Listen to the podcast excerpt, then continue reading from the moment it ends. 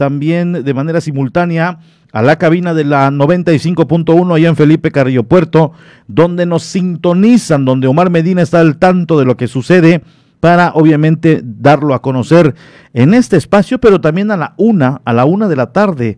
Habrá media hora de noticia local allá en la 95.1 en Felipe Carrillo Puerto, tanto para la cabecera municipal como a las comunidades de ese bellísimo municipio. Un saludo para todos ellos a través de los micrófonos de la 107.7 FM aquí en la isla de Cozumel y 95.1 allá en Felipe Carrillo Puerto. De esta manera damos inicio.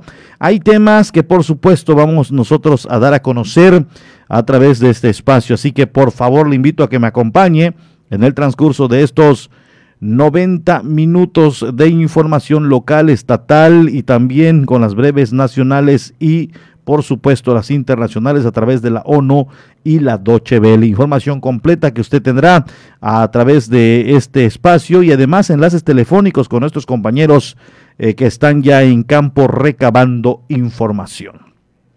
Nos vamos con los temas eh, de este día. Le doy a conocer que elementos del cuartel de bomberos ante la falta de agua en, algunos, eh, son, en algunas zonas están acudiendo a los llamados de habitantes, principalmente de cinco colonias donde no está llegando el vital líquido eh, desde estos días eh, cuando se paralizó el servicio y no se reanudó en algunas colonias la pipa del cuerpo de bomberos, también apoyado con la pipa de la Fundación de Parques y Museos de Cozumel, están eh, pues ofreciendo el vital líquido a habitantes que así lo están solicitando. Vamos a escuchar esta nota informativa. Ante la falta de agua potable de los habitantes de algunas colonias que tienen un nivel más alto, personal del cuartel de bomberos acuden para abastecer del vital líquido a las familias, lo que ha generado entrega importante de agua. Desde que la Comisión de Agua Potable y Alcantarillado se ha dado a la tarea de reparar los desperfectos en las bombas de abastecimiento y cambio de generadores de energía eléctrica, personal del mencionado cuartel se ha preocupado de llevar a cabo el abastecimiento de agua potable que ha sido acarreado con unidades de dicha corporación de emergencia. Conforme a los reportes que ha recibido el cuartel de bomberos, cientos de personas han solicitado el apoyo, por lo que hasta el momento una pipa con una capacidad de 11 mil litros y una más de la Fundación de Parques y Museo de Cozumel han realizado el abastecimiento a las familias de cinco colonias. La forma de abastecer el agua potable a las viviendas es luego de recibir las llamadas de apoyo de diversas colonias a través del C5 y directamente al número de teléfono del cuartel de bomberos 987 87 8000 para solicitar el vital líquido. Pero para ello, en el sector de cada colonia deben de ser entre las 5 y 6 familias para poder realizar la entrega, que son de mil litros por familia, familia que debe de cuidar su consumo.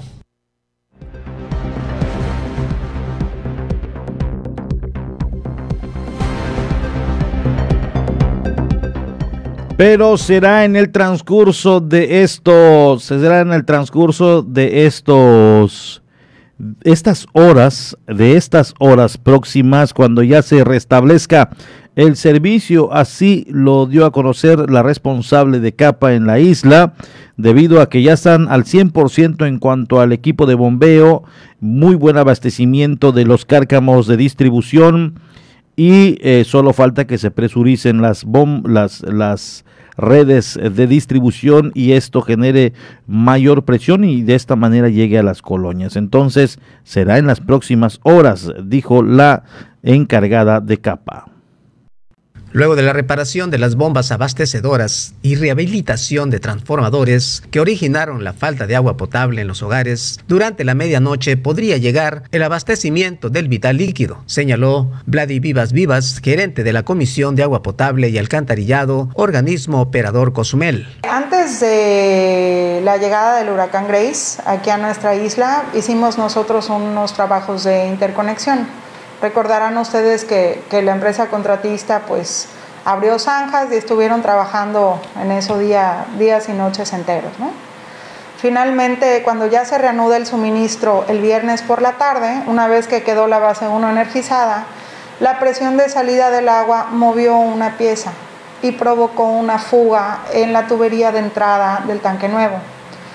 Entonces, como apenas estábamos recuperando presiones, ya teníamos pues prácticamente toda la ciudad cubierta, pero pues no en todas las zonas se observaba una presión óptima. Agregando por último que debido a unas fallas en las bombas de abastecimiento, además de haberse quemado un transformador, se originaron algunas fugas y la falta de agua, pero se espera que durante la medianoche se restablezca el problema. En este caso son cuestiones post huracán. Para Capa es pues no difícil, pero es como muy pronto dar un reporte las primeras tres horas después de que pasó el huracán, porque dependemos al 100% de la energía eléctrica. Y una vez que se ha restablecido la energía eléctrica, entonces es que empezamos a revisar los equipos uno por uno para empezar a detectar las anomalías que pudieron haber dejado. Incluso eh, hoy en la mañana, en que las brigadas están, están ahí en, en, el eje 5, pues también desmontando y otras están en las labores del cambio de transformador con la grúa y todo lo que ello implica, ahí se descubrió una fuga porque de repente van aflorando, es la misma presión del agua la que, la que ayuda a que veamos esas anomalías. ¿no?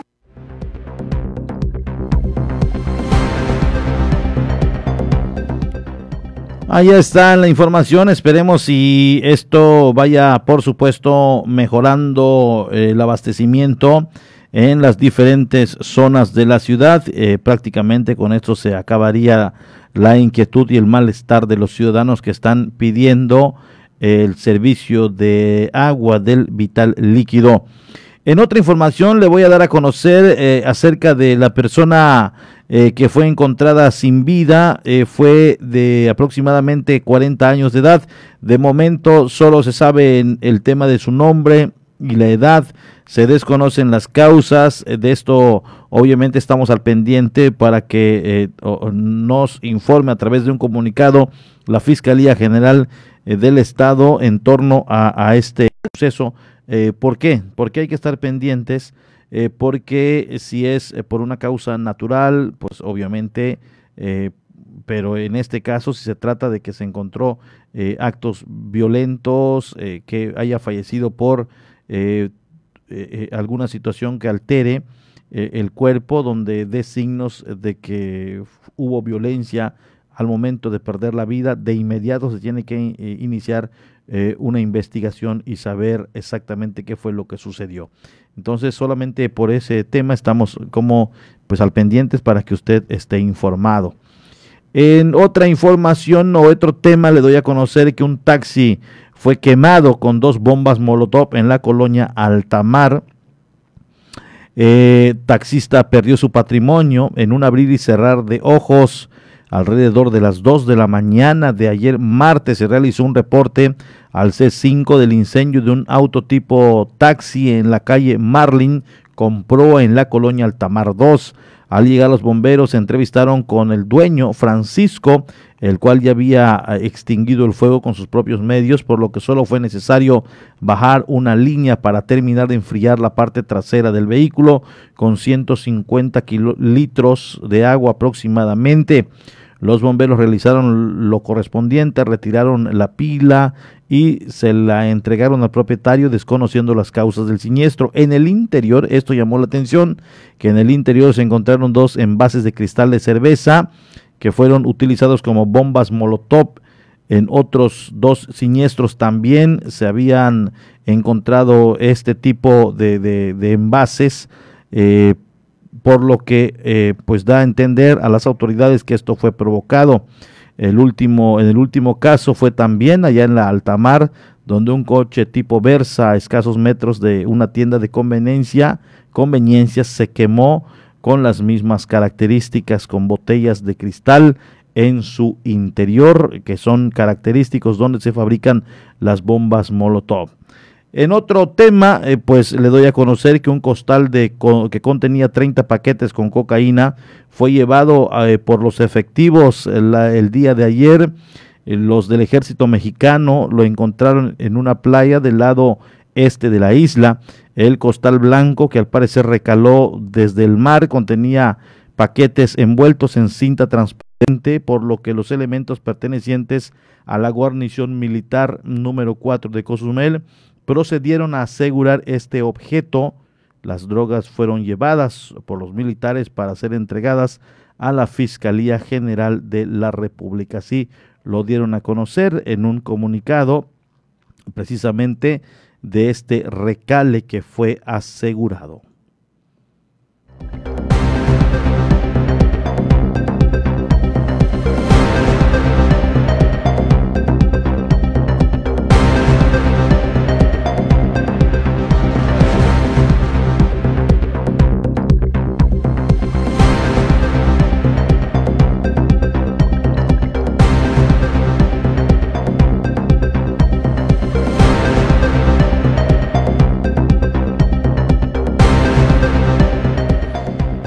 Hoy hay dos cruceros en la isla de Cozumel. Enseguida le daré a conocer el rol porque es importante en un momento dado que ustedes eh, tengan conocimiento, los amigos prestadores de servicios. Por cierto, hace unos momentos estuve en el Parque Juárez y hay bastante actividad, déjeme decirle. Hay muy buena actividad eh, de, en un momento dado, eh, muy buena actividad en cuanto a la cuestión turística bastante gente, ¿eh? bastante gente está en estos momentos en, en, la, en el primer cuadro de la ciudad. Obviamente es gente que está llegando del macizo continental en los cruces de la ruta federal y esto a nosotros eh, nos da mucho gusto porque de una u otra manera es turismo que no nos ha dejado solos, que ha aportado a la isla de Cozumel, han preferido este destino y la verdad Muchas gracias a todos los que han llegado, a todos los que han venido aquí a la isla de Cozumel, eh, precisamente a pasar sus días, sus vacaciones, lo que en un momento dado puedan. Y, hoy le digo que está el miércoles 25 de agosto el SSA México, el Adventure of the Seas y está el Celebrity Age. Información que hoy me proporcionaron por un prestador de servicios, eh, precisamente me decía que en el caso del SSA México están bajando en la modalidad burbuja. Esta modalidad está permitiendo que gente salga en determinados horarios y obviamente sin que se logran eh, dispersar y se están bajando en puntos específicos eh, y obviamente nosotros ya habíamos hablado de esta modalidad que incluso decíamos que todos van a llegar así. Pero no, en el caso de los que atracan aquí en Punta Langosta están saliendo y se ha dejado que disfruten de la isla, con los cuidados obviamente extremos. Eh, también en el caso de Puerta Maya nos dicen que a los locatarios de ahí les está yendo mejor porque las eh, condiciones eh, en las que están bajando es, pues abren las puertas del crucero, y desembarcan sin que haya una condicionante de andar eh, en, modalidad burbuja.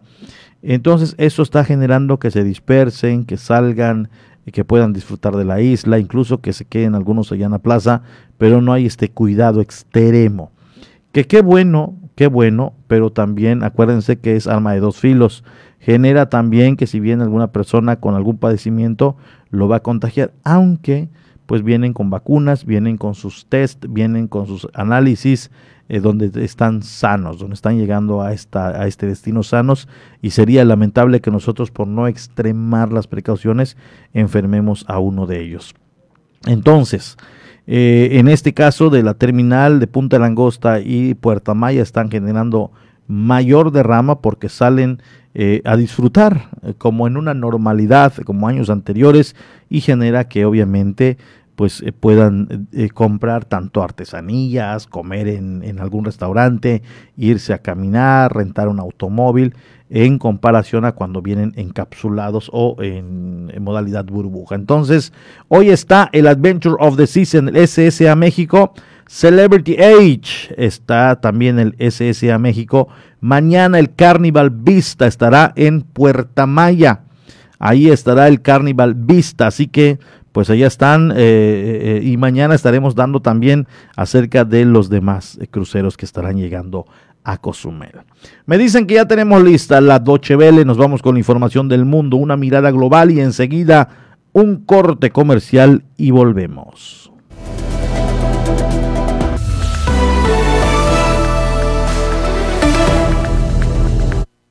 El Pentágono ha afirmado este miércoles en rueda de prensa que unas 19.000 personas fueron evacuadas de Afganistán en las últimas 24 horas, superando los anteriores récords de salidas diarias.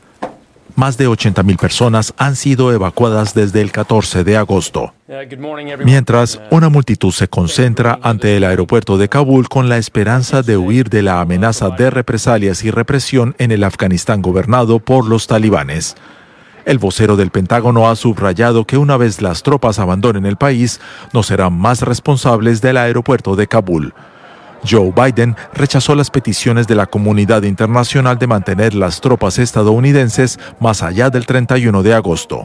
Según el negociador alemán citado por la agencia France Press, los talibanes habrían accedido a ampliar el plazo.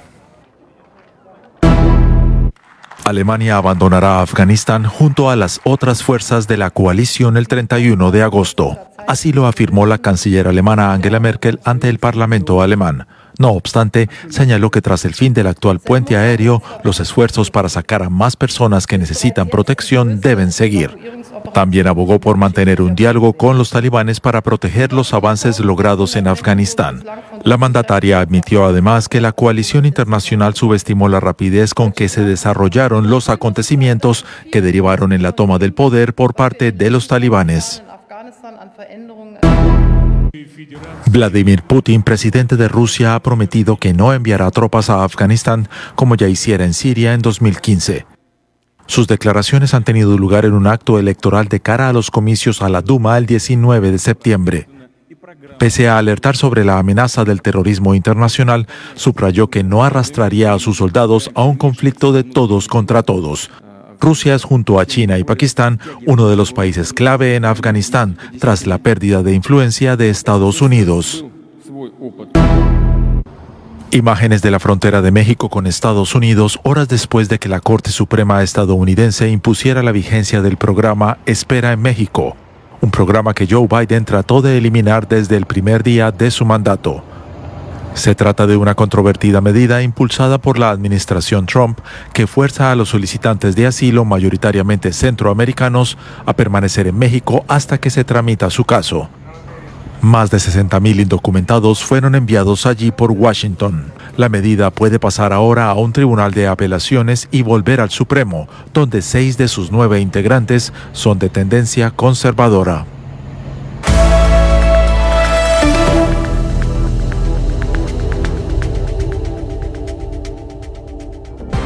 Una pausa. Estás en punto de las 12.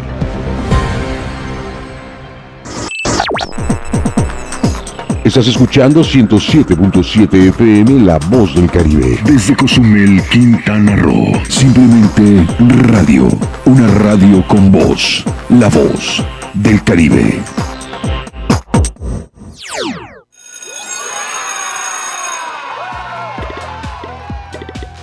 Llegó el momento de que abramos la escuela y para que sea un lugar seguro debemos usar el cubrebocas en todo momento. Lávate las manos antes de ponértelo. Revisa que no esté sucio, roto o mojado. Colócalo con las cintas elásticas en tu cabeza u orejas. Asegúrate que cubra nariz, boca y barbilla. Manténlo siempre limpio, porque es un lugar seguro. Abramos la escuela. Gobierno de México.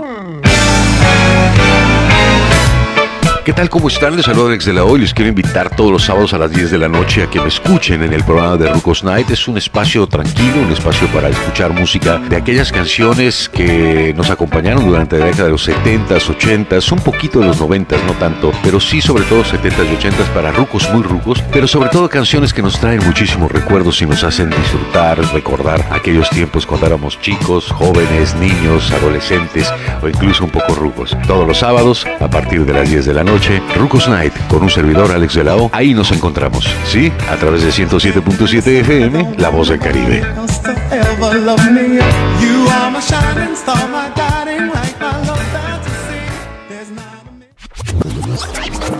Hola, hola, ¿qué tal? Soy Aida Ramírez. Te invito a escuchar The Best Ones la cuenta regresiva de las cinco canciones más importantes del planeta, además de los eventos más relevantes de los artistas que ocupan este listado. Te espero de lunes a viernes en punto de las 10 de la mañana, por supuesto a través del 107.7 FM, La Voz del Caribe. En 107.7 FM, La Voz del Caribe, ha llegado el tiempo de hacer una mirada global y saber lo que sucede en el mundo a través de la ONU en minutos. De lunes a viernes a las 11 de la mañana y a las 5 de la tarde, aquí en 107.7 FM, La Voz del Caribe, La Voz del Mundo. Coronavirus es un bicho pequeñito con corona que provoca que la gente se enferme y se sienta malita. Por eso tenemos que cuidarnos. Si tienes deseos de estornudar o toser, utiliza tu codo o brazo para cubrirte la boca. Recuerda siempre lavarte las manos con agua y jabón por 20 segundos. Hashtag yo me quedo en casa. 107.7 FM. Habla Andrés Manuel López Obrador. Dijimos que íbamos a cambiar la política económica y cumplimos. Por el bien de todos, primero los pobres. Progreso, pero con justicia. En esta oficina se recibe, se atiende a empresarios, a banqueros, pero también en esta oficina se aprueba el presupuesto para las mayorías, para los pobres. El secretario de Hacienda, Rogelio Ramírez de la O, tiene esa misión. Estoy aquí para servir al pueblo de México. Hechos, no palabras. Tercer informe. Gobierno de México. La voz del Caribe. 107.7 FM.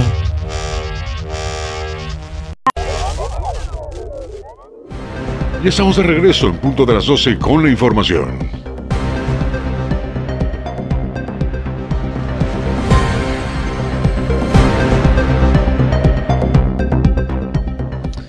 Muchas gracias. Seguimos, estamos totalmente en vivo y en directo a través de la 107.7 FM, La Voz del Caribe. Mande su mensajito. Con mucho gusto estaremos atentos a lo que usted eh, nos señale, nos diga. Si es alguna inquietud, con mucho gusto lo estaremos reenviando a las áreas eh, que corresponda y de esta manera podrá usted ser atendido de manera más rápida. En otra información le digo, gran parte de la población cuenta con energía eléctrica en la isla luego del paso de Grace. Aún existen puntos de la localidad que por daños en algún transformador no cuentan con el servicio. Estos ya se están atendiendo.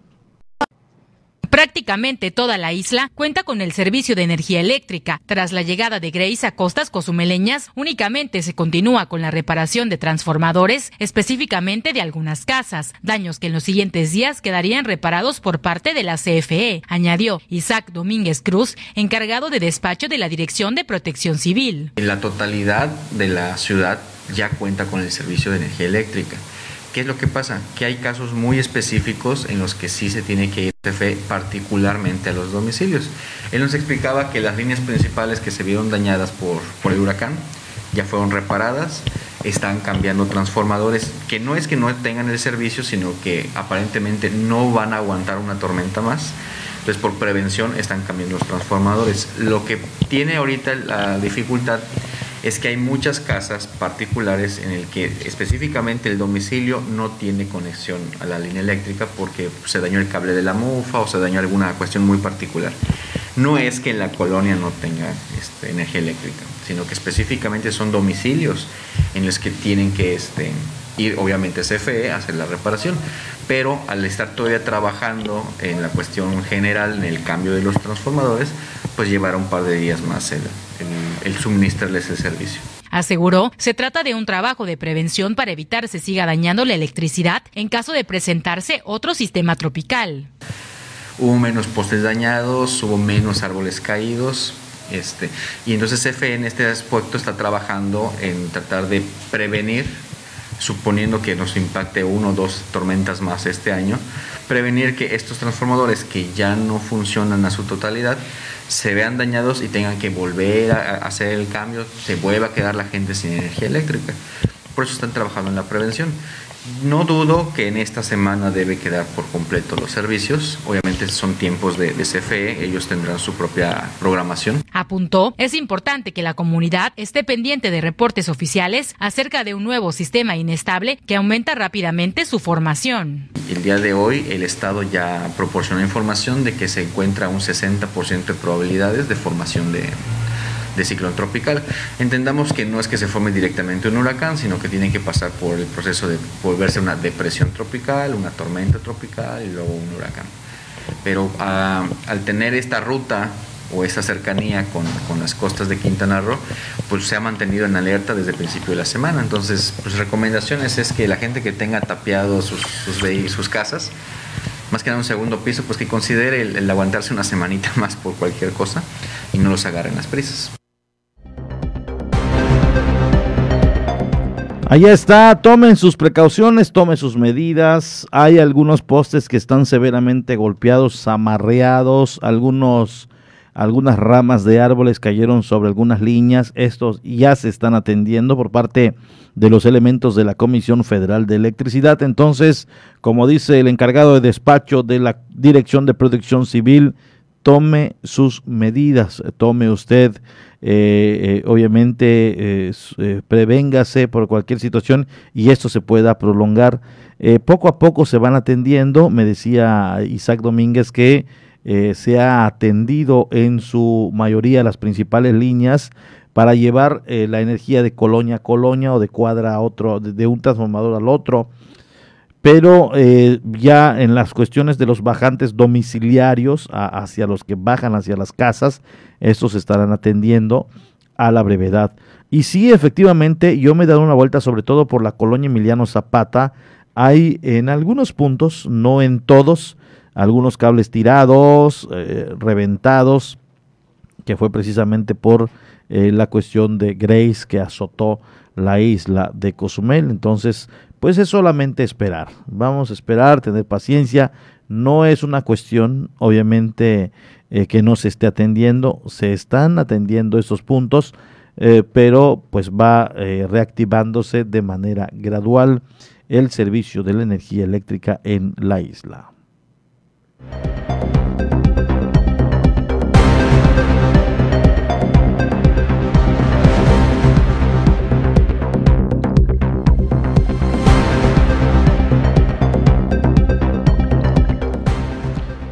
Sendis en Cozumel volverán a clases eh, de forma virtual en caso de aún no decidirse en un entorno presencial. Se tomarán todos los protocolos de salud para evitar contagios de COVID-19, así lo han mencionado. Los CENDIS del municipio volverán a clases únicamente en modalidad virtual. En caso de completarse los protocolos y requerimientos que deben seguirse, podrían regresar a la atención presencial de los infantes. Así lo dio a conocer Leticia Rodríguez Alonso, coordinadora de estos centros en Cozumel. Nosotros eso queremos, que ya el regreso sea presencial pero pues no depende todo de nosotros, tenemos que eh, nosotros seguir ciertos protocolos como te comentaba hace un momento. Eh, cumplirlos y pasar la supervisión que requiere pues de parte de salud, de la COPESTRIS, del DIP nacional que nos tienen que visitar también para que nosotros eh, podamos retornar seguro a, las clases presenciales. Por lo pronto, todos nosotros estamos organizando, eh, seguimos en línea, de, inicio vamos a seguir en línea, tú sabes que también viene un cambio administrativo y nosotros tenemos que ir eh, alineándonos para poder hacer una entrega responsable. Rodríguez Alonso comentó, son cerca de 150 infantes inscritos a cada uno de los tres centros educativos. Pues ya tenemos en general entre los tres CENDIs aproximadamente, pues mm, cada CENDI tiene diferente capacidad, pero ya tenemos alrededor de unos 150 niños inscritos. Aseguró, además de los protocolos de salud que se implementaron desde el primer momento, se extenderán las medidas en caso de un retorno a los salones. Por lo pronto ahorita vamos a reforzar más con los sanitizantes, eh, los cubrebocas, las maestras pues tienen que estar eh, con sus trajes eh, preparadas para estar dentro de las aulas con los niños. los grupos de por sí en son pequeños, no, no tenemos grupos muy numerosos, pero sí tenemos que estar cuidando todas las cosas, todos los detalles. Incluso ya ves que nosotros les damos alimento a los niños, desayuno y comida, colación entonces todo eso tiene un proceso que nosotros estamos verificando eh, para poder este cumplir con todos los lineamientos y los protocolos que nos, que nos han mandado las autoridades.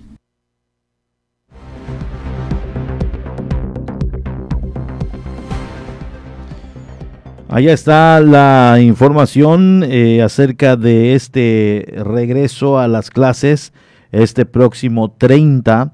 Estarán ellos como que al pendiente para saber pues la modalidad. De momento están con que será virtual y es muy complicado el tema de que esta, en, a esta edad, sobre todo en este nivel, los niños puedan acatar disposiciones, están aún muy pequeños. Yo creo que el preescolar todavía va, a representar cierto problemita ¿eh? en cuanto al regreso a clases. Eh, en este tema, eh, el gobernador, en cuanto tengamos el audio del gobernador y de igual manera de la secretaría, de secretarias de educación, lo vamos a, estar eh, reproduciendo para que ustedes obviamente tengan información de lo que ayer dijo el gobernador. Serán clases presenciales, voluntarias para el padre de familia. Eh, de igual manera se estará analizando en el transcurso de hoy, mañana y pasado las escuelas, los padres junto con administrativos, maestros y supervisores estarán definiendo si comienza este lunes, y el siguiente, si se van a habilitar las escuelas, en qué condiciones están, si estas podrían funcionar eh, para las eh, clases presenciales, si aún no, si aún se esperan un tiempo, se va a destinar también recurso, en fin. Hay muchas cuestiones que todavía se van a definir todavía en estos próximos días, cuando ya tengamos al gobierno del estado, Carlos Joaquín González, con eh, la, el pronunciamiento, eh, ya lo tenemos. En cuanto al pronunciamiento, lo vamos a dar a conocer eh, para que usted ya conozca, ya sepa acerca de la postura de la primera autoridad de Quintana Roo. En cuando nos den la indicación, con mucho gusto se lo vamos a dar a conocer. Esto lo informó a través de sus redes sociales y también en cuanto a su cuenta de Twitter el gobernador Carlos Joaquín González al hablar precisamente eh, de este tema que hoy por hoy está acaparando la atención, incluso más que el tema COVID-19, y ya se lo había dicho, con el paso de los días, eh, con el paso de las semanas, e íbamos nosotros a tener conocimiento, a saber las modalidades y obviamente que se iban a estar dando los pronunciamientos eh, de em, de este, este tema. Vamos a escuchar al gobernador del estado con el tema de regreso a clases y, y obviamente después lo comentamos clases obligatorio, obligatorio el próximo lunes. Este no este necesariamente, tendrá que hacerse presencial. A partir del día, de, mañana, 25, de, agosto, se abre la plataforma, eh, regreso responsable quintanarro.sec.gov.mx. Todos, todos los directores de todas las escuelas públicas y privadas deberán hacer ese registro. Deberán comunicar si van a abrir y bajo qué modalidad. Eh, los objetivos, que, tenemos en el plan de regreso, responsable, son tres. Primero, el más importante, salvaguardar la vida y salud de las comunidades educativas de nuestro Estado, niñas, niños y, por supuesto, profesoras, profesores y trabajadores de educación. Por supuesto, garantizar el derecho a educación y el desarrollo de capacidades integrales. Desarrollar un regreso a la escuela responsable y ordenado, con pleno respeto y acatamiento a las disposiciones determinadas por las autoridades competentes federales y estatales. Juntos saldremos adelante. Ya escucharon ustedes eh, pues esta postura precisamente de primero el gobernador del estado y posterior de igual manera de eh, la secretaria de educación en, eh, en este tema en Quintana Roo, por supuesto hablando de este tema. Y nosotros obviamente vamos a estar pues muy atentos a lo que van dando a conocer las autoridades en torno a este regreso a clases que ha acaparado mucho la atención. El gobernador del estado dijo que será en estos próximos días, en hoy eh, miércoles, mañana jueves y viernes, cuando se esté evaluando cuando se esté evaluando las condiciones de cada escuela. Lo que nosotros prácticamente le habíamos dicho y eh, que obviamente eh, le, le, íbamos nosotros eh, eh, y lo hemos estado siempre comentando, que sería eh, obviamente de análisis de padres de familia, de los comités, de las mesas directivas. así lo mencionó, la mayoría de escuelas públicas, dijo Carlos Joaquín, reúne las condiciones para el regreso presencial a clases. Así lo afirmó el gobernador de Quintana Roo. Aunque la mayoría de las escuelas públicas reúnen las condiciones para el inicio de clases este 30 de agosto, en el transcurso de las próximas 72 horas, lo pronunció ayer, quiere decir que es hoy, mañana y pasado. Los padres de familia, maestros y autoridades educativas determinarán el porcentaje en las cuales el regreso será de forma presencial, es decir, cuántos jovencitos van a estar por aula. También eh, van a dar clases de manera virtual o híbrida. Pueden tomar clases los jóvenes tanto manera presencial como virtual, informó el gobernador Carlos Joaquín González. Incluso, así también lo mencionó, incluso determinarán si el inicio de clases es este próximo lunes, de acuerdo con la fecha establecida por la Secretaría de Educación Pública. La SEP ha dicho que será este lunes el inicio a clases. Aseguró que, de acuerdo con el diagnóstico, solo 350 escuelas públicas no reúnen las condiciones en materia de infraestructura para el inicio de clases y el retorno presencial de maestros y estudiantes. Reiteró el gobernador que serán los maestros y padres de familia, junto con la Secretaría de Educación Estatal, quienes evaluarán en el transcurso de los próximos tres días si el retorno será gradual o no, o si inician las clases este lunes. No necesariamente será este lunes, pero se tendrá que determinar qué escuelas lo harán vía remota, ya que la fase presencial será voluntaria por parte de los padres de familia, señaló. Carlos Joaquín González dijo que las escuelas particulares han solicitado iniciar clases presenciales siempre y cuando cumplan con los protocolos sanitarios y su infraestructura así lo permita. Esto es en el tema de eh, la infraestructura educativa. Ya escuchó usted, son las palabras del gobierno de Quintana Roo y el gobernador Carlos Joaquín González, quien hace ya su postura o da su postura a través de las redes y que esto lo han retomado diversos medios de comunicación para abundar este tema. Así que el regreso presencial a clases, ahora solo falta que una vez que acuerden qué escuela va a trabajar de manera virtual, híbrida o presencial, se registre a través eh, de las páginas que da la Secretaría de Educación de Quintana Roo para que obviamente tengan ya un registro, sepan cuántas van a laborar, cuántas privadas, que las que van a laborar tengan ya un plan y también ya la Secretaría tenga este registro e información a detalle del el trabajo que van a estar llevando a cabo las escuelas. Así las cosas en torno a este regreso a clases que está obviamente llamando mucho, mucho la atención en la isla de Cozumel y todo Quintana Roo, pero que es un tema que se está viendo ya, se está viviendo en todos los estados del país, el regreso a clases.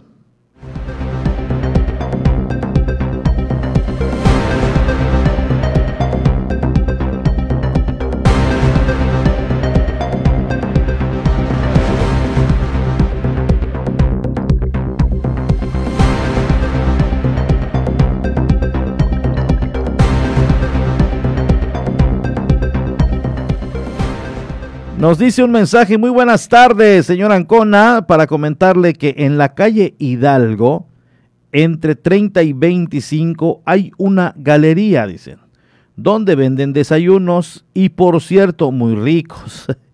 Pero el detalle es que tiene unos árboles muy grandes y uno de ellos se cayó y nos dejó cinco días sin luz. No sé quién pueda hacer algo al respecto porque hay más árboles y de seguro si viene otro fenómeno va a ser lo mismo. Allá está. Eh, hay otro tema, hay otro tema que obviamente yo lo voy a cuestionar. Eh, no sé si este apoyo de corte de árboles se cobra por parte de Protección Civil, no lo sabemos, pero hoy nos llegó una información eh, precisamente de una ciudadana Dice, ya fui a reportar y no me dieron respuesta. Llevé incluso hasta fotos, pero dicen que cobran. Esto es en el caso de que dice, ah, preguntaba, precisamente preguntaba, dice, es cierto que viene otro, otro fenómeno, yo le dije, aún no determinado, es una baja presión, y no he terminado de quitar el árbol que cayó aún, y ya fui a protección civil y no me han dado respuesta, incluso ya llevé fotos, pero me dicen que este servicio se cobra. Eh, fíjese que lo voy a enviar inmediatamente al, director para saber en un momento dado y que me dé respuesta si esto tiene un costo o si no em, tiene un costo, pues también informárselo a la comunidad, porque hay que ser transparentes en esto. ¿eh? ¿Tiene costo? Sí, tanto. Eh, combustible, esto, la la, la, la, la motosierras, eh, eh, X. Y se entiende no tiene costo, bueno, pues tampoco se cobre. Ahora, que vienen a podarlo hicieron un arduo trabajo estos jóvenes, nosotros entendemos la situación también. Yo tengo que decirlo porque suele pasar que no te cobran, te dicen nada, señor, absolutamente nada. Yo te quiero regalar para el refresco. ¿Por qué no? Es la llamada propina, que gracias a un buen servicio estas personas se lo ganan. Y si no tenemos, si no hay, gracias, eh, muchas gracias por esta gran labor, pero la verdad ando, ando brujas y se entiende. Ellos tienen un sueldo, ellos ganan quincenalmente su dinerito, y van a entender cuando alguien no tenga el recurso, así nomás. Van a entender. Y si le hace muecas, al eh, de inmediato llama a protección civil y a ver qué, a ver qué. Y también si usted le regala para el refresco, no lo esté reportando. Es que ese chico que vino me cobró, porque si no le cobró y usted se lo está dando de manera voluntaria, sería mala onda que reporte que le cobraron. No. Si no tiene, no dé. Si tiene y quiere agradecer con, para el refresquito, ahí está. Y eso se da de corazón, se da, como dicen en el pueblo Mauri, de coraza. Se da de coraza. Y también es, eh, hay que ser honesto, es decir, si se cobra, simbólico, pero se cobra o no se cobra. Punto. Porque eh, nos llegó mensaje de que eh, aún no he limpiado mi terreno y ya va a venir otro. Y mientras ya fui a protección civil, llevé fotos, pero me dicen que cobran. Eso sí, no sé si cobran. Yo no sé. Ya lo tiene el mensaje el director, el encargado de despacho suele pasar, no generalizo ni me consta, pero suele pasar que, oye, ve a limpiar tal terreno.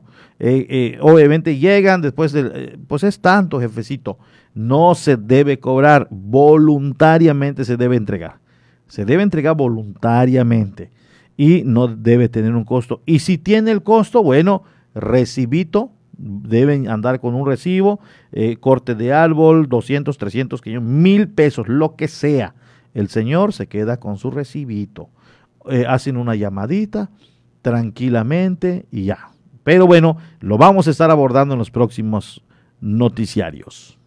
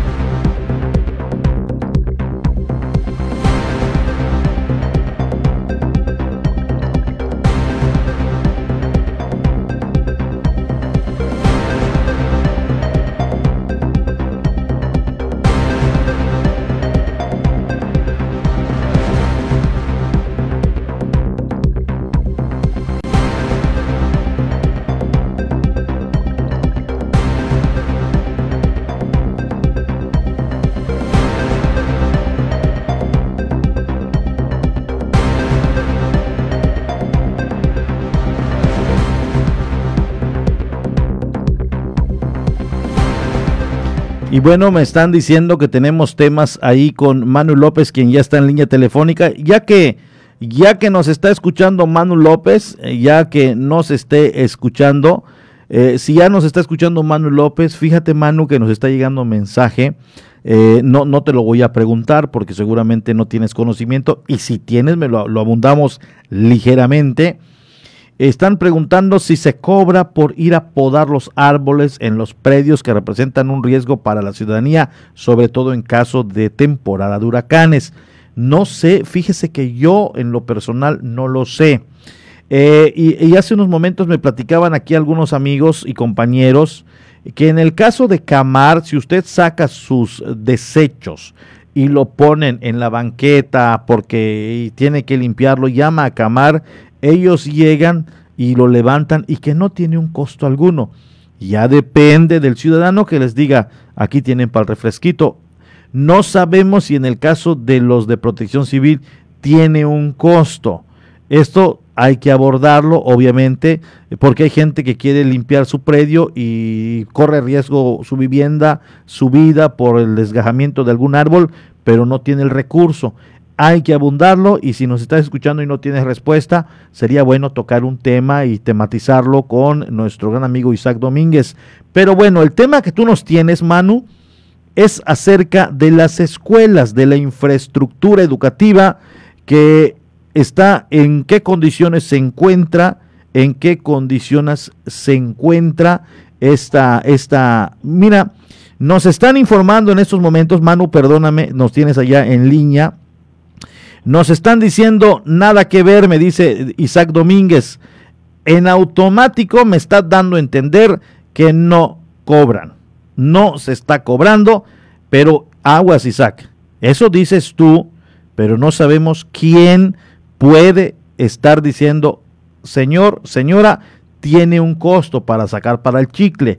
Entonces, eh, en este, a este número lo voy a, lo voy a dar a conocer en cuanto ya eh, terminemos este espacio. Voy a dar a conocer el número para que se pongan de acuerdo y puedan en un momento dado eh, ponerse de acuerdo y que se limpie el predio. Entonces, ciudadanía, no se está haciendo el cobro de los cortes y poda de árboles. Gracias Manu, te este, tengo en línea. Entonces esto había que en un momento dado puntualizarlo y aclararlo si tenías información, pero ya que me contesta el, director eh, eh, de protección civil o encargado de despacho, pues en automáticamente me está diciendo nada que ver con el tema de llevé fotos y dicen que cobran y ya fui, pero no me dieron una respuesta. Entonces, amigo eh, Isaac Domínguez, si esto sucede por parte de una ciudadana que me lo envió, quiere decir que alguien le puso precio. Entonces es importante dejarlo en claro de manera pública y, de manera masiva. Los cortes de árboles en los predios que representen un riesgo para la población no tiene costo por parte de protección civil. Manu López, te dejamos con el tema de las escuelas. ¿Qué nos dices? Buenas tardes.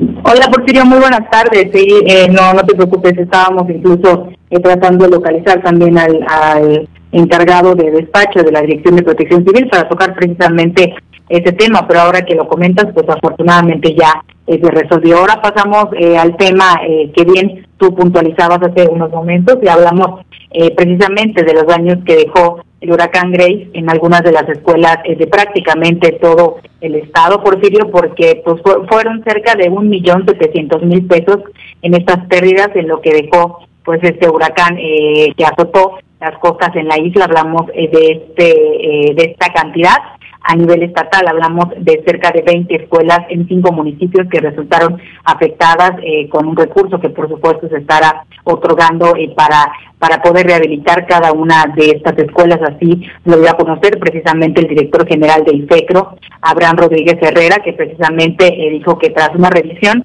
a cada una de estas escuelas, pues bueno, que se estuvieron dando en los municipios por donde efectivamente llegó este huracán categoría 1, pues se encontraron, eh, como ya te mencioné, a 20 que sufrieron daños menores, que afortunadamente por ello no ponen en riesgo la infraestructura para los usuarios. Hablamos también precisamente de que bueno está ya muy cerca el regreso a clases eh, eh del, de este ciclo escolar que está por iniciar y precisamente con ello pues bueno se están eh, realizando las revisiones eh, correctas, las revisiones adecuadas ante pues lo que lo que fue el, el daño en algunas de las escuelas eh, de, a nivel estatal, sobre todo con el paso de Grace. En la isla de Cozumel fueron únicamente tres escuelas las que resultaron afectadas por Sirio, que por supuesto que se estarán también eh, revisando por parte de IFECRO y que se estarán eh, pues rehabilitando eh, con el paso de los días también, porque bueno, sabemos que como ya te mencioné, está muy cerca ya el regreso a clases.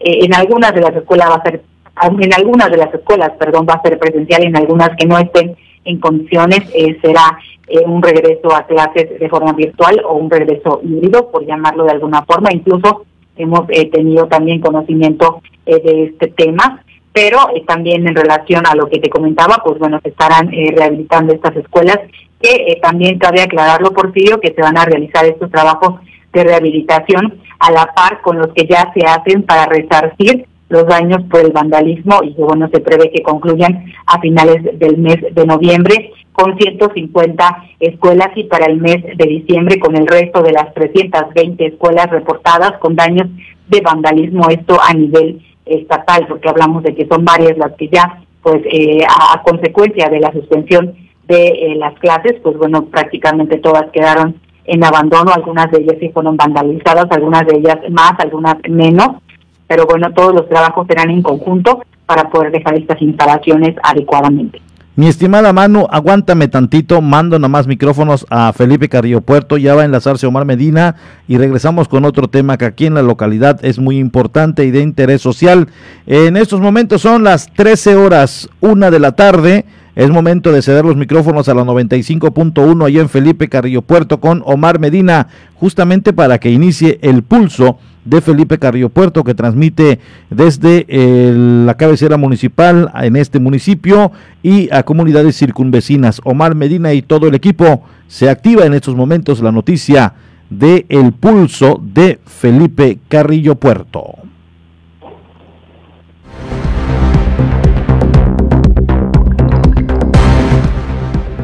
Regresando aquí a la isla de Cozumel, Manu, ya al parecer se están haciendo las recepciones en cuanto al tema de las escuelas, de la escuela, de la nueva infraestructura educativa de la Félix González Canto. ¿Qué nos dices al respecto? Eh, sí, Porfirio, precisamente hace unos momentos hablamos eh, con la supervisora, en este caso eh, de nivel preescolar a nivel estatal, y precisamente ella eh, pues nos dio a conocer esta información. Eh, te hablo obviamente de las dos porque ah, significativamente serán el mismo procedimiento, tanto para el preescolar como para eh, la, el nivel primaria, esto porque ya se está recibiendo la documentación de los padres de familia que inscribieron a sus hijos tanto en preescolar como en primaria. Es muy importante que estén eh, ya eh, a sabiendas que deben de tener lista la documentación de sus hijos para poder ya eh, hacerla eh, eh, de forma, eh, eh, pues, de, de forma virtual, por decirlo de alguna forma, tendrán que pues tener ya lista toda su documentación, todo lo, lo que se les solicitó en su momento, pues bueno, deberán ya hacer un proceso de, de acuerdo a lo que, de acuerdo a lo que les mencionaban precisamente las mismas maestras. Y de hecho, de hecho, Porfirio, también hay que hacer la mención de ello, cada una de las maestras que serán las responsables del inicio del, del, ciclo escolar ya en esta en este grado tanto primaria como preescolar se estarán poniendo en contacto con cada uno de los padres de familia para que eh, les expliquen cómo van a eh, van a estar eh, trabajando cómo van a iniciar con este ciclo escolar a sabiendas que bueno todavía en esto no está totalmente terminado esta construcción de esta escuela y de este preescolar y de la primaria al mismo tiempo. Por ello va a ser muy importante que cada uno de los padres de familia tenga entendido que ya van a poder eh, enviar la documentación de los alumnos y por supuesto que también pues ha estado eh, circulando a través de redes sociales que deben ponerse en contacto ya eh, con pues la supervisora escolar y con las maestras responsables de cada uno de los grados, es decir, para el grado primario y para el grado de preescolar, pero por el momento ya es importante que tengan lista la documentación, puedan hacer el, proceso adecuado, poder escanear la información y por, y por supuesto toda la documentación enviarla a los correos electrónicos que van a ser proporcionados por parte de cada una eh, de las de las responsables, cada uno eh, de los de quienes estén al, al frente y puedan recibir esa documentación para que pues bueno cada uno eh, de los padres de familia pues sepa que ya ya está prácticamente listo y ya están recibiendo esta documentación para ya iniciar el siguiente ciclo escolar, por Porfirio, que ya estamos a unos días. Muy bien, Manu, muchas gracias por la información que nos compartes, muy completa a través de este espacio y vía telefónica. Muy buenas tardes. Gracias, buenas tardes. Manu López Mesa a través de la línea telefónica. Gracias por la información. Me dicen que ya tenemos la ONU nos vamos con la organización, todavía no la tenemos. En cuanto ya tengamos la Organización de las Naciones Unidas y su reporte eh, de notas humanitarias en el mundo, lo enviaremos rápidamente un corte y enseguida volvemos. En punto de las 12. La voz del Caribe. 107.7 FM.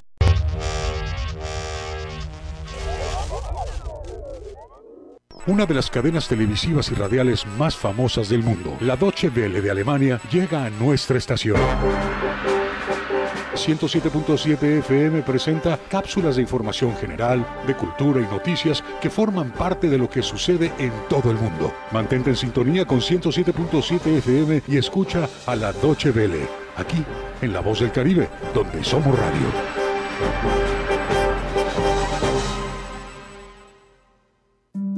Marisol Gacé, al moldear el barro se le inyecta vida y precisamente hablaremos con el gran ceramista Gustavo Pérez sobre la respiración de sus creaciones. Pepe Gordon, también platicaremos acerca de los 174 años del Hospital Juárez, un espacio que cuida el soplo de la vida individual y colectiva con su director Gustavo Lugo Zamudio. Nos escuchamos este domingo a las 10 de la noche en la Hora Nacional. Crecer en el conocimiento. Volar con la imaginación. Esta es una producción de RTC de la Secretaría de Gobernación. Suscríbete a nuestro canal de YouTube y sé parte de nuestras emisiones en directo. Encuéntranos como La Voz del Caribe.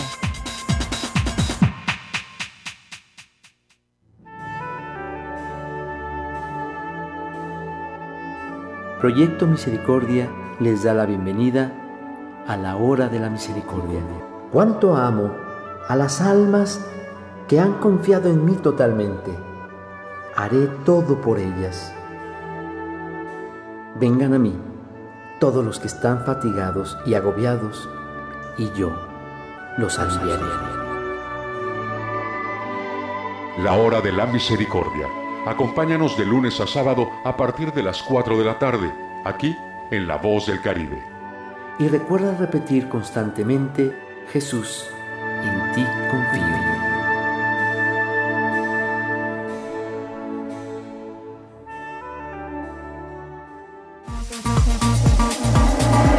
Música electrónica tiene una frecuencia, 107.7 FM. Todos los fines de semana Adriantec te presenta la mejor selección de música electrónica en sus diversos géneros.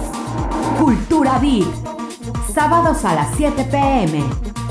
La voz del Caribe, tu frecuencia electrónica.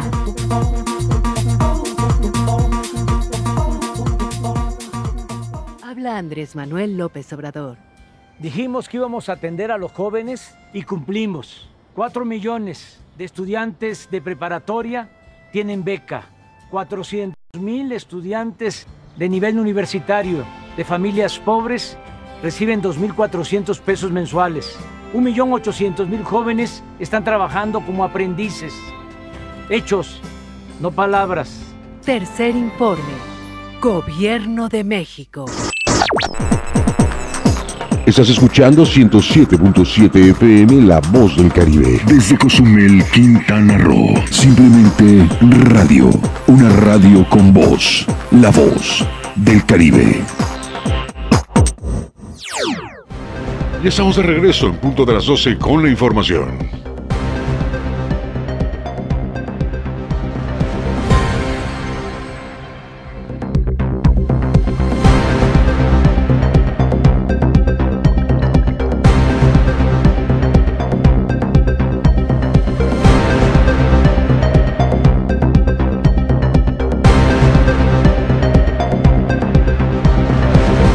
Hay un tema que quisimos obviamente abordar porque hay esta incertidumbre en cuanto en cuanto a que el seguro escolar el seguro escolar es un tema que es sin duda alguna importante, porque solo será válido en el tema del regreso a clases para accidentes el seguro escolar.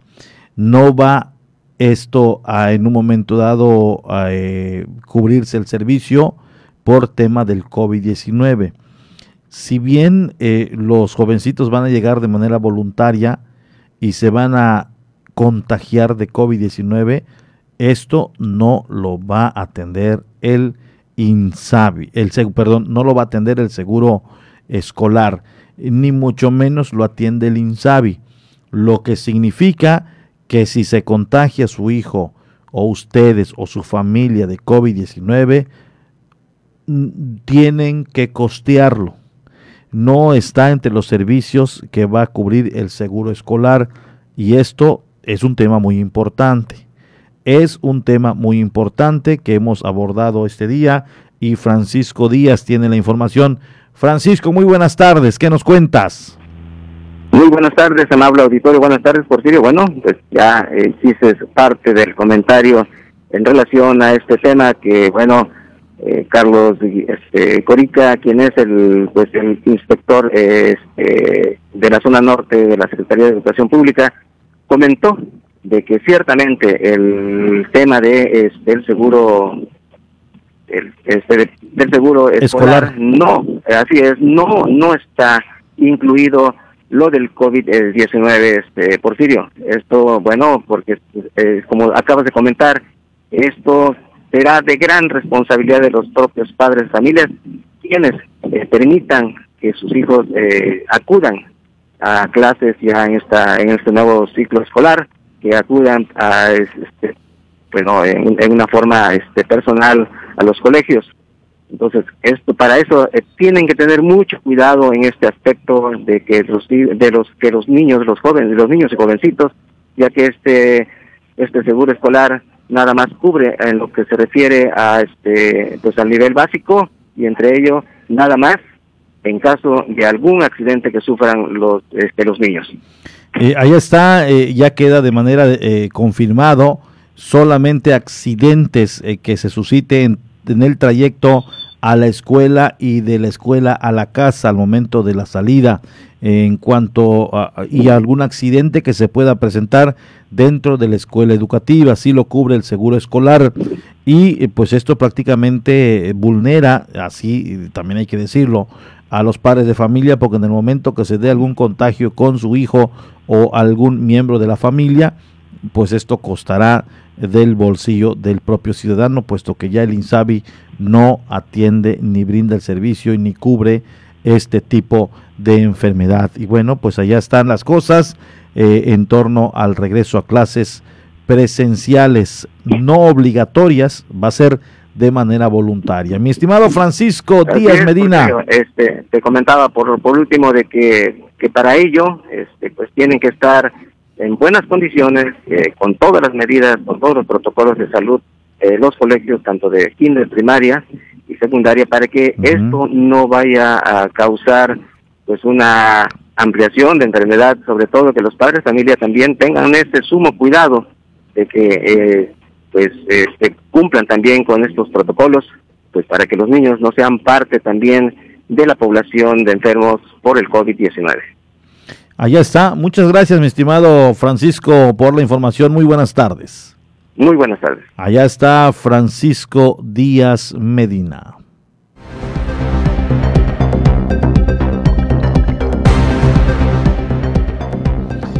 Y bueno, hay que abordarlo porque es un tema nacional y, nos vamos a ir ya, en cuanto nos llegue la ONU, vamos obviamente nosotros a mandar a la ONU y a una pausa, pero sí me gustaría abordar este otro tema. Resulta que a nivel eh, nacional una declaración de Lozoya a las autoridades donde mencionó que eh, ellos eh, otorgaban recurso presumiblemente ilícito a legisladores para la aprobación de la energía energética y esto ocasionó revuelo. Al grado de que el presidente de la República también enfatizó específicamente en el tema de Ricardo Anaya, puesto que pues él está obviamente como uno de los principales eh, eh, eh, artífices o, o protagonistas de la política nacional.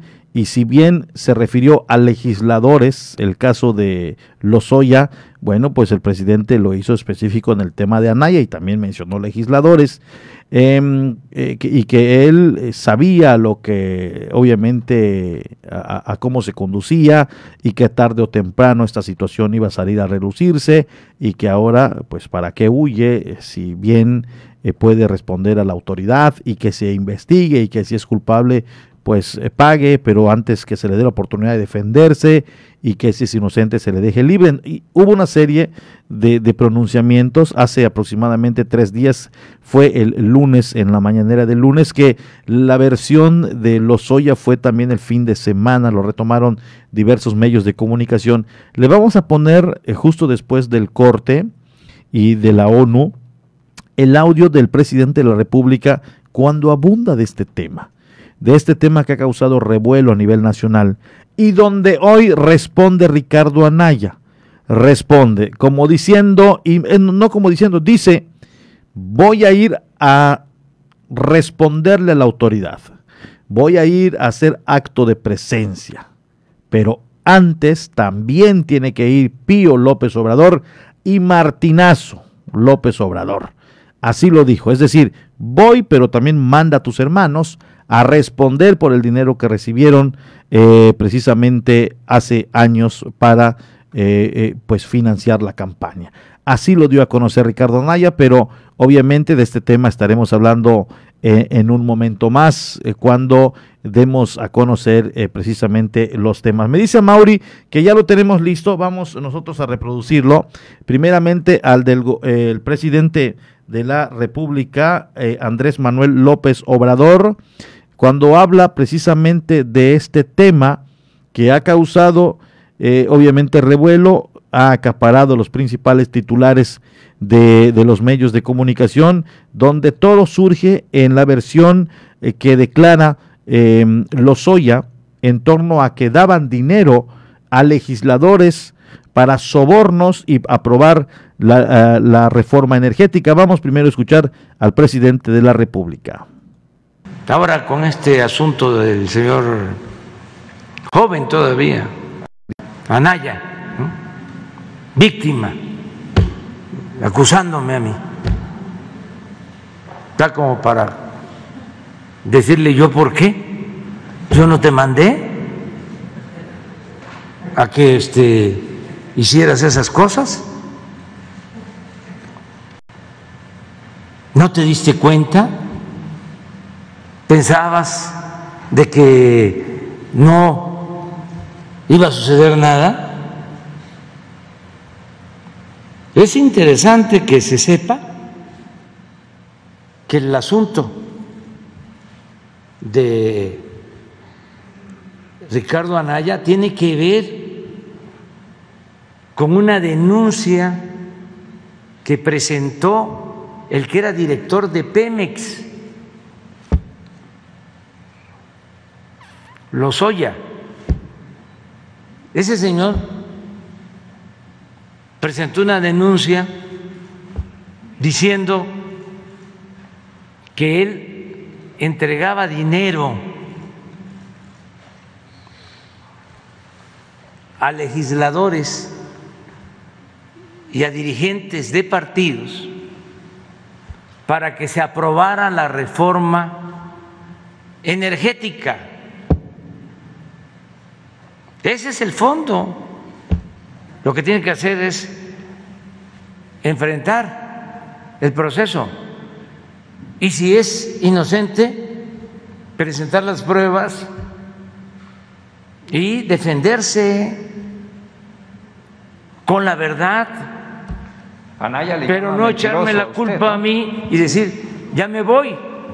Sí, le llama mentiroso a usted y que lo quiere descarrilar para la sucesión presidencial. Sí, que este, como si yo estuviese preocupado desde ahora por quién va a ser el próximo presidente de México.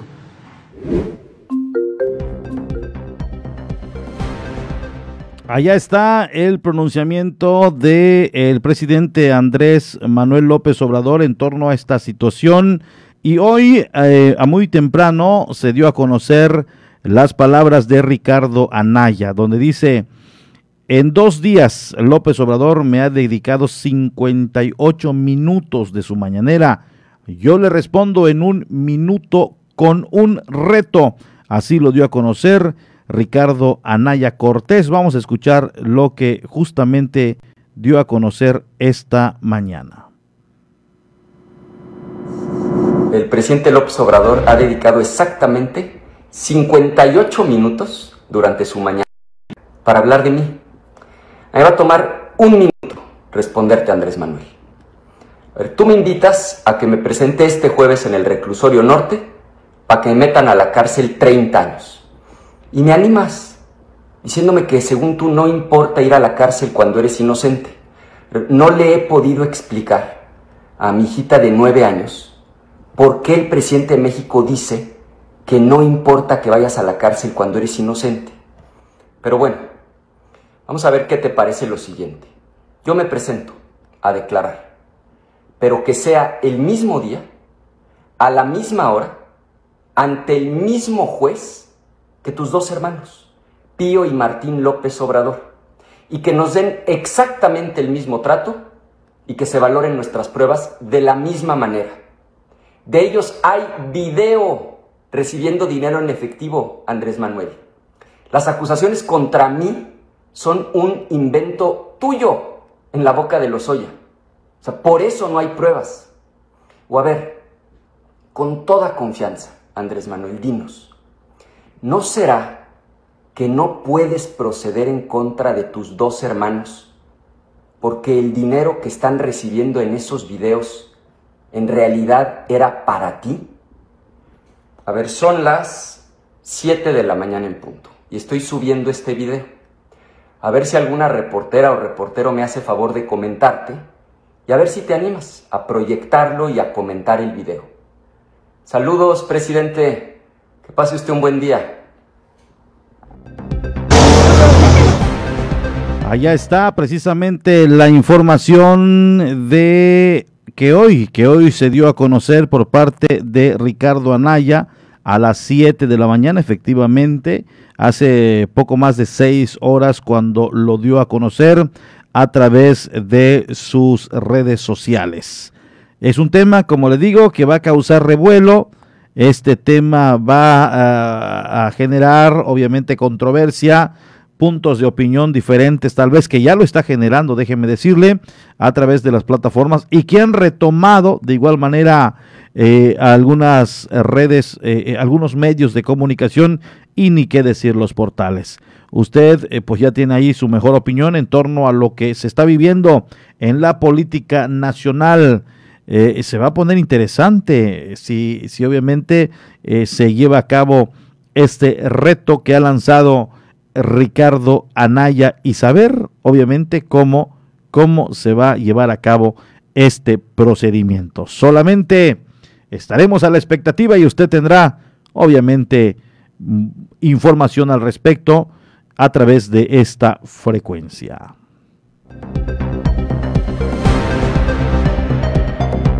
Momento de un corte y estamos de vuelta. Vamos a una pausa. Estás en punto de las 12.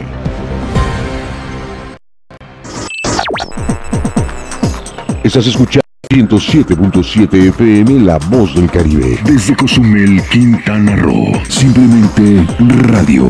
Una radio con voz. La Voz del Caribe.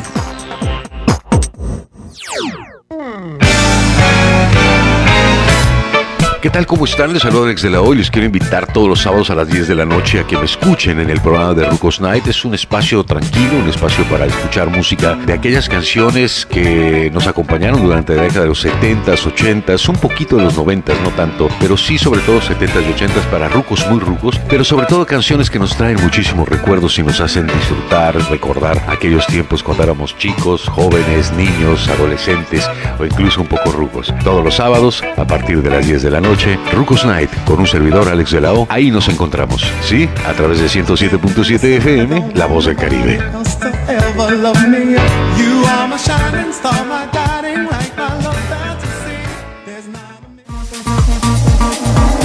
Mejor música electrónica tiene una frecuencia, 107.7 FM. Todos los fines de semana Adriantec te presenta la mejor selección de música electrónica en sus diversos géneros.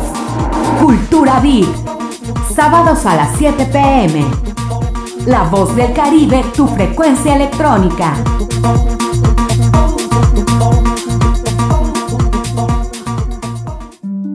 Marisol Gacé, al moldear el barro se le inyecta vida y precisamente hablaremos con el gran ceramista Gustavo Pérez sobre la respiración de sus creaciones.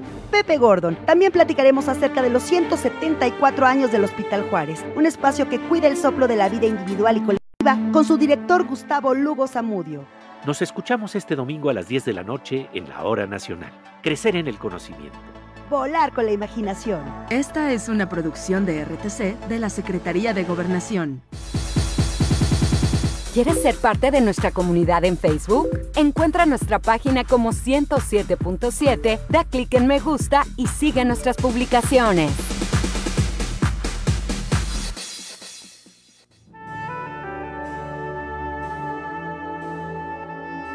Proyecto Misericordia les da la bienvenida a la hora de la misericordia. Cuánto amo a las almas que han confiado en mí totalmente. Haré todo por ellas. Vengan a mí todos los que están fatigados y agobiados, y yo los aliviaré. La hora de la misericordia. Acompáñanos de lunes a sábado a partir de las 4 de la tarde, aquí en La Voz del Caribe. Y recuerda repetir constantemente, Jesús, en ti confío.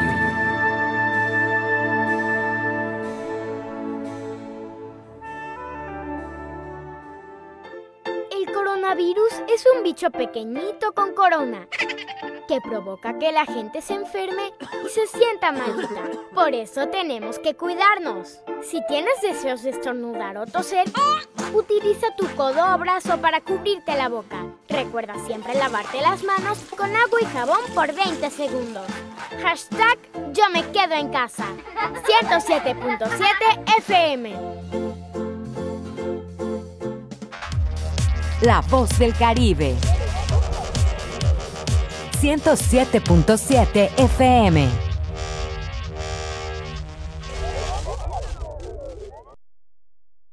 Eso en punto de las 12 con la información.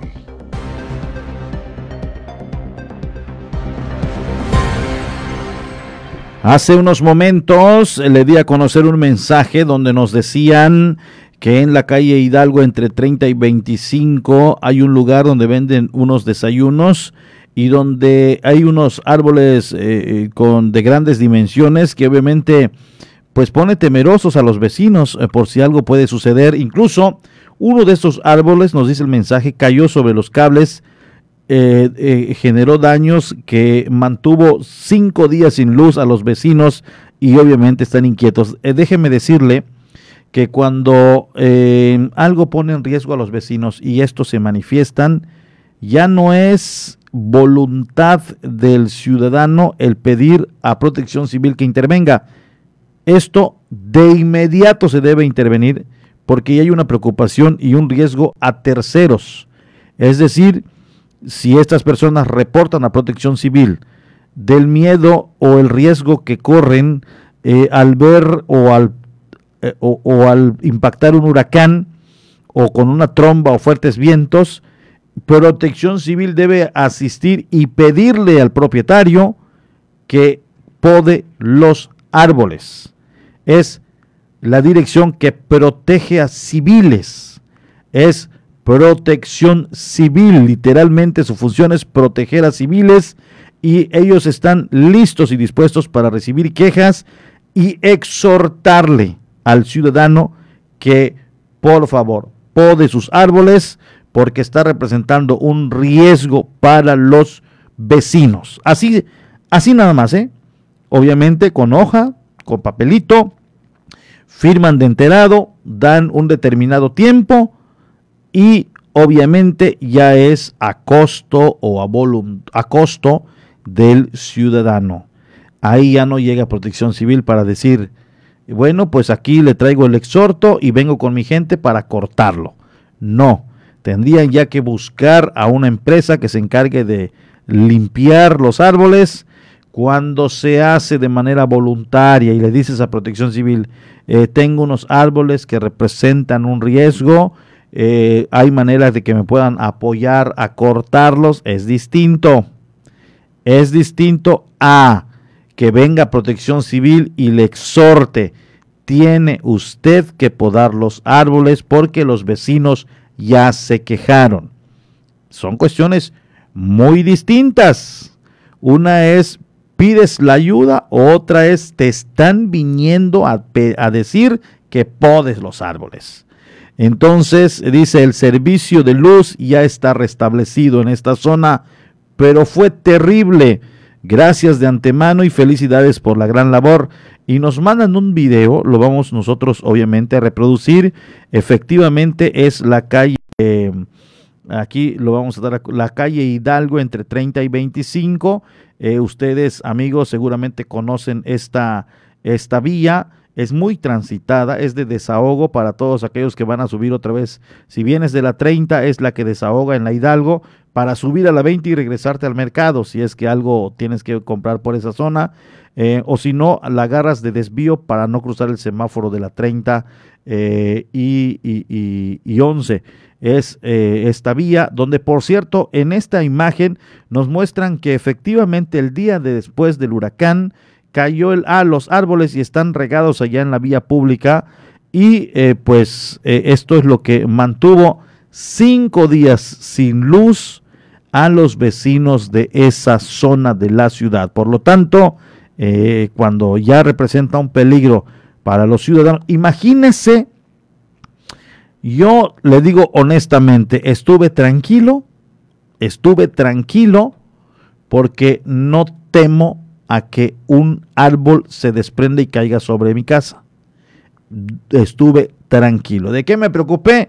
Pues de sujetar bien el tinaco, eh, el, obviamente el compresor del aire acondicionado eh, y algunas cositas ahí que una vez que sujetas dices, bueno, ya está todo bien, vienen las ráfagas de viento, tal vez dirás, ¿y aguantará lo que le puse y cómo lo amarré? De eso estás preocupado una preocupación mínima, puedes dormir tranquilamente. Y, se lo digo eh, honestamente, dormí tranquilamente sin este tipo de preocupaciones. Pero imagínese, se lo voy a poner así, imagínese que al lado de usted, de su casa, el vecino de al lado, tenga un árbol de grandes dimensiones y que se pueda desgajar y caer sobre su techo no dormiría tranquilamente al momento de un huracán. Y se lo y pregúntese usted en estos momentos, ¿dormiría tranquilo usted al saber que en cualquier momento un gajo se puede desprender y caer sobre su casa? Ha de ser terrible ¿eh? vivir con esta preocupación y este miedo. Entonces, no tenga más miedo ni preocupación. 911, requiero protección civil en este predio tengo un vecino que tiene un árbol de grandes dimensiones que pone en riesgo a mi familia y de inmediato debería llegar protección civil, puesto que normalmente no hay, no es eh, una situación donde estén demasiados ocupados. Deben atender la llamada y además de ello es importante que lo reporten ahora porque durante la llegada de un fenómeno esto obviamente genera que se ocupen y que le digan a la próxima. En estos momentos estamos abocados a la instalación de refugios, a, poner en, el plan Atlas de riesgo, eh, comunidades y casas vulnerables, hay que moverlas, van a estar ocupados. Entonces es momento de, llamar y que éste sea atendido. Entonces, allá está solamente la recomendación. Eh, no deje pasar la oportunidad, reporte, y ellos llegarán de manera, creo yo, pronta para que atiendan el problema.